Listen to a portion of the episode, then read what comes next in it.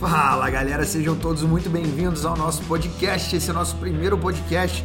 Vamos falar um pouco mais sobre investimentos. Acredito que isso é um conhecimento especialmente preparado para todos os investidores e vocês vão aproveitar bastante desse nosso conteúdo. Sejam todos bem-vindos a Parabellum Investimentos.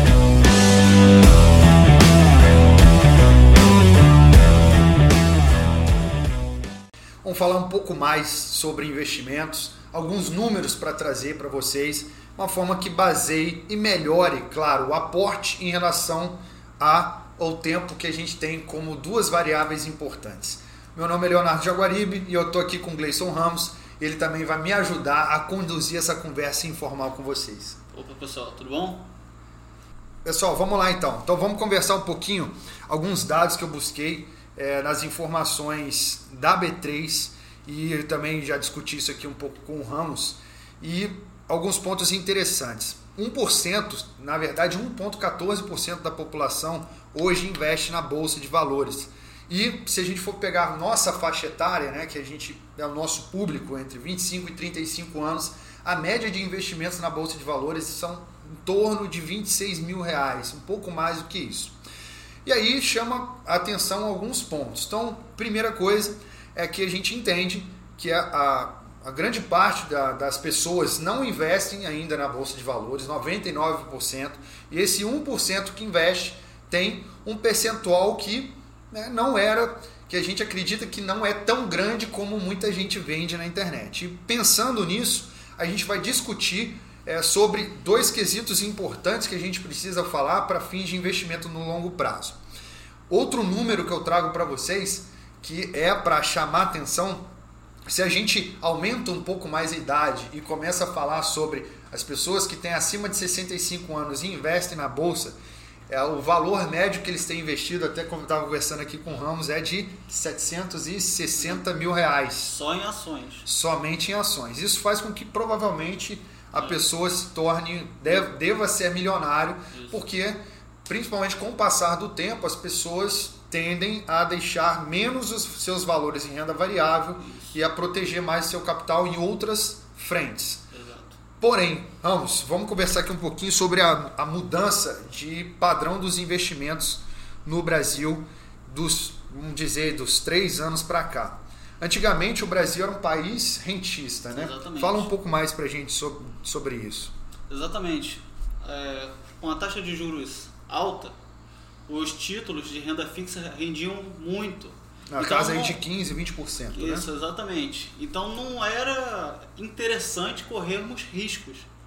Era só deixar lá, o dinheiro tem uma rentabilidade muito boa, com certeza bateria o Ibovespa e sem risco praticamente. Então era muito interessante.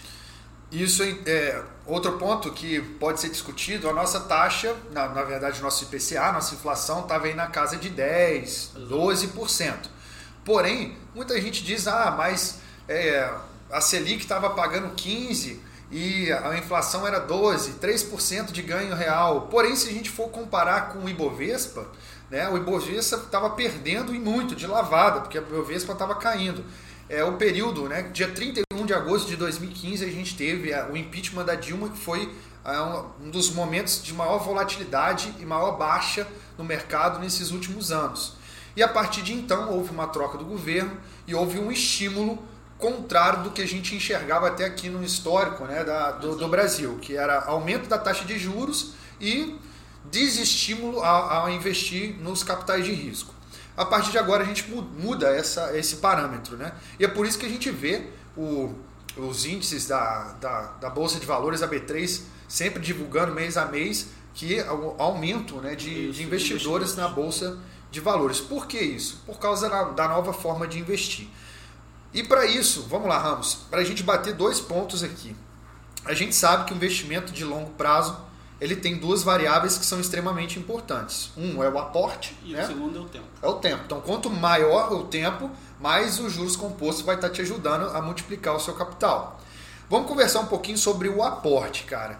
Para uma pessoa entre 25 e 35 anos que tem uma média salarial, que, que os dados que eu levantei, é em torno de 4.500, 5 mil reais. Exato. Como que ele faz um aporte né, ele, ele precisa pensar nesse valor, como ele aumenta esse aporte, se, por exemplo, ele não consegue agora, nesse ponto específico, aumentar a sua renda. Como que ele pode trabalhar isso?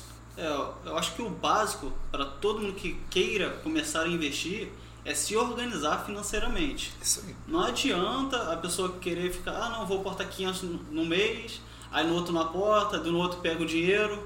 Isso significa que, que a organização financeira dela não está boa. E enquanto ela não priorizar esse primeiro item, a base, o resto não vai render da forma que ela quer. Para isso, temos pequenos gastos assim que vão roubando seu dinheiro e você não, não enxerga. Quais seriam eles? Aqui vamos falar apenas alguns, mas tem muito, muito mais. Primeiro seria o cartão sem anuidade. Praticamente todos os bancos possuem cartões com anuidade. Só que temos alguns que possuem zero, zero taxa. Isso daí daria uns 20 reais economizado no mês, aproximadamente. Fidelizações a planos. Interessante você falar desse cartão aí, pessoal, só para trazer então, às vezes, ah, mas o meu cartão gera milhas. O meu, por exemplo, ele gera milhas Isso. e é sem anuidade, porque né, é, agora é o que você tocou no assunto, é a renegociação de serviço. Você liga lá e pede, ó, tem como aí, a, como que eu faço para isentar minha anuidade do cartão? Ah, o senhor tem que, por exemplo, consumir dois mil reais no cartão de crédito.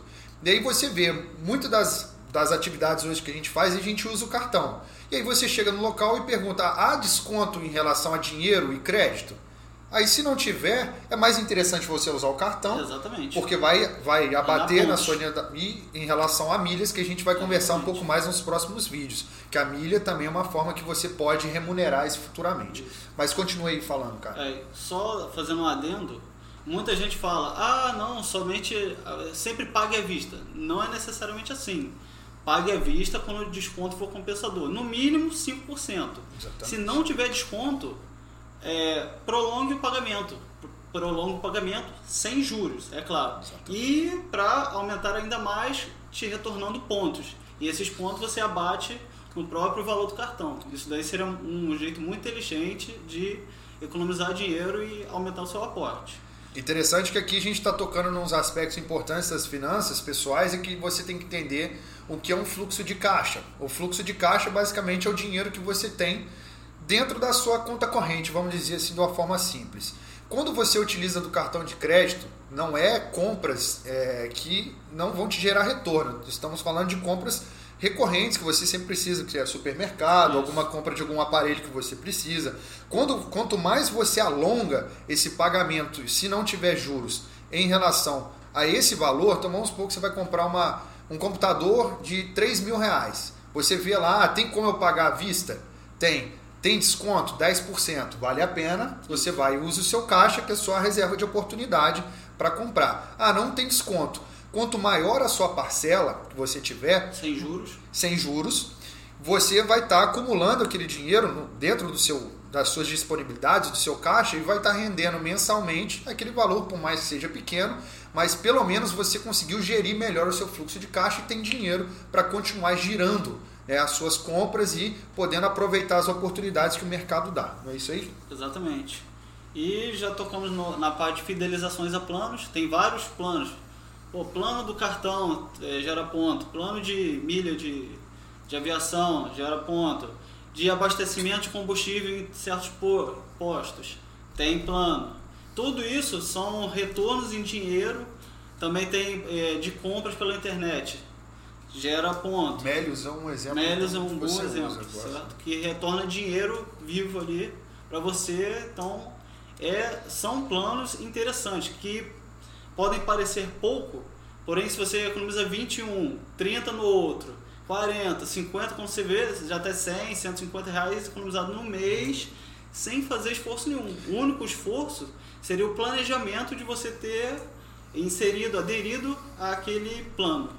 E aí me fala uma coisa, cara, se a gente falar 150, 200 reais por mês investidos, a grande maioria acha pouco e tem é, tipo demora a querer investir justamente que acreditar, ah, vou investir 200 reais na bolsa, dá para investir 200 reais? Investindo cerca de 200 reais, fazendo esse aporte mensalmente, né, um bom controle, quanto dá um resultado desse aí no final do que uns 40 anos? É, 30, 40 anos retornaria ali aproximadamente meio milhão de reais já descontado a inflação, aproximadamente. Olha, olha os números que a gente está falando, porque as duas variáveis que a gente começou a falar, que são as mais importantes, é o aporte e o tempo. Então, quando a gente fala quanto maior o tempo, a gente está falando de 40 anos, a gente está falando aí na casa de 480 meses. Isso, então, você está multiplicando esse capital por 480, mas numa multiplicação exponencial, no juros composto. composto. Então, a força que isso tem. Então, 200 reais inicialmente pode parecer pouco, mas lá no final, você continuando esse aporte, você vai ter uma lucratividade, um retorno, né?